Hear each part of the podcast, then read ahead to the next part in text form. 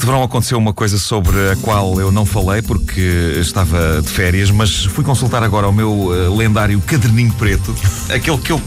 Eu podia dizer armado em artista que era um Moleskine e não sei o quê, mas na verdade é um caderno de preto pautado da secção de papelaria do continente. Uh, uma sebenta! Daqueles, é uma sebenta, uma sebenta. Uh, e nesse caderno eu tenho vários apontamentos que fiz nas férias de coisas sobre as quais eu uh, tinha de falar aqui, e uma delas foi a chuva de estrelas. Não o programa de televisão, vivo para a música, mas uma chuva genuína de estrelas, as chamadas Leónidas. Uh, por acaso, foi bem visto marcarem isso para o verão, porque as noites no verão são mais agradáveis, a natureza não dá ponto sem nó. e se vocês pensarem bem, Nunca se viu uma destas chuvas de estrelas no Natal. A última que houve foi há 2007 anos e não foi bem uma chuva de estrelas, foi um chuvisco. Mas que chuvisco, senhoras e senhores, que chuvisco do caraças. Bom, uh, uma. Foi subtil esta, hein? as pessoas. Espera, o que é que aconteceu? O que é que aconteceu há 2007 anos? Ah!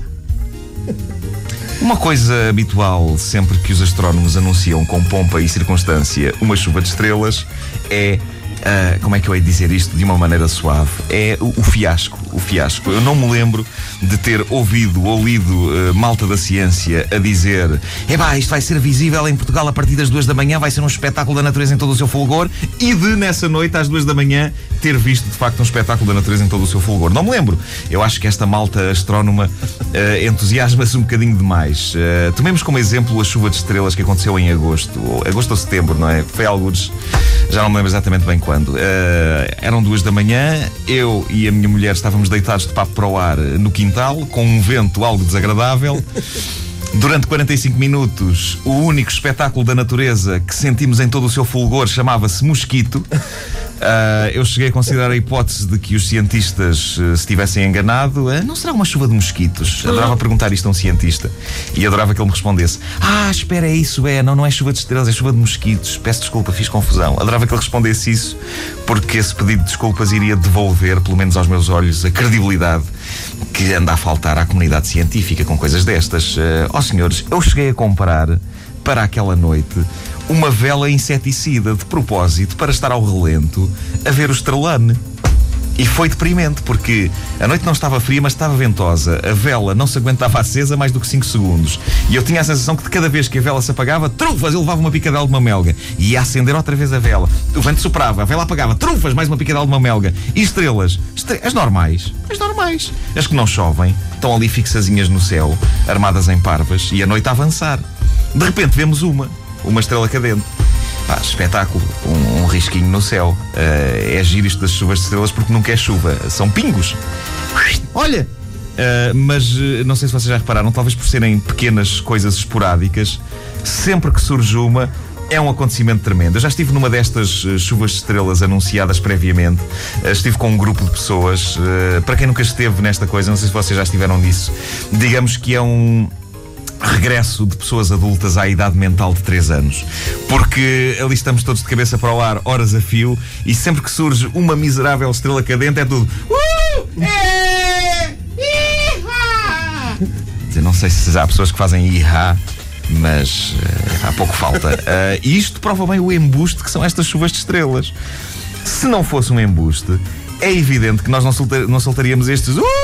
e é e Quando nós vemos um show de fogo de artifício, também nós estamos ali o tempo todo a fazer Oh! Ah! Isso seria parvo, aquilo está sempre a acontecer. Uh, agora, uma chuva de estrelas é sempre uma penúria tão grande que cada Oh! e cada Ah! é sentido, de facto. Uh, significa não tanto Ah, que maravilhosa que é a natureza, mas significa mais Porra! que estava a ver que vinha para aqui, para o frio, ver as sacanas das estrelas e não via porra nenhuma.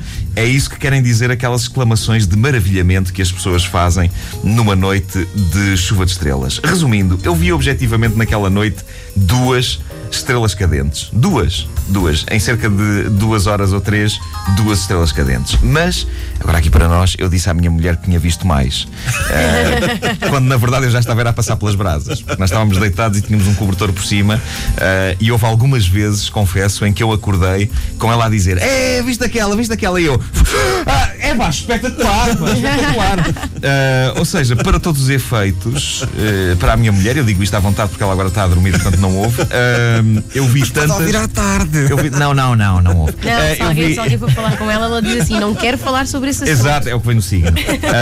Mas, mas para todos os efeitos, eu vi tantas ou mais estrelas do que ela. É outra das características de quando estamos com outras pessoas a ver chuvas de estrelas.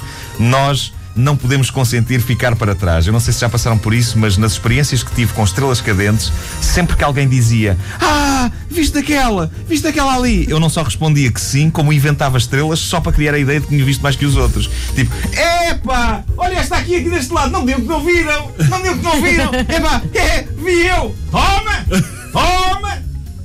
Já vou em 27, quantos é que vocês viram? Epá, eu vi 5, epá, já vou em 27, Toma! Toma. Querem ouvir outra vez? Ouçam esta rubrica em podcast antena3.rtp.pt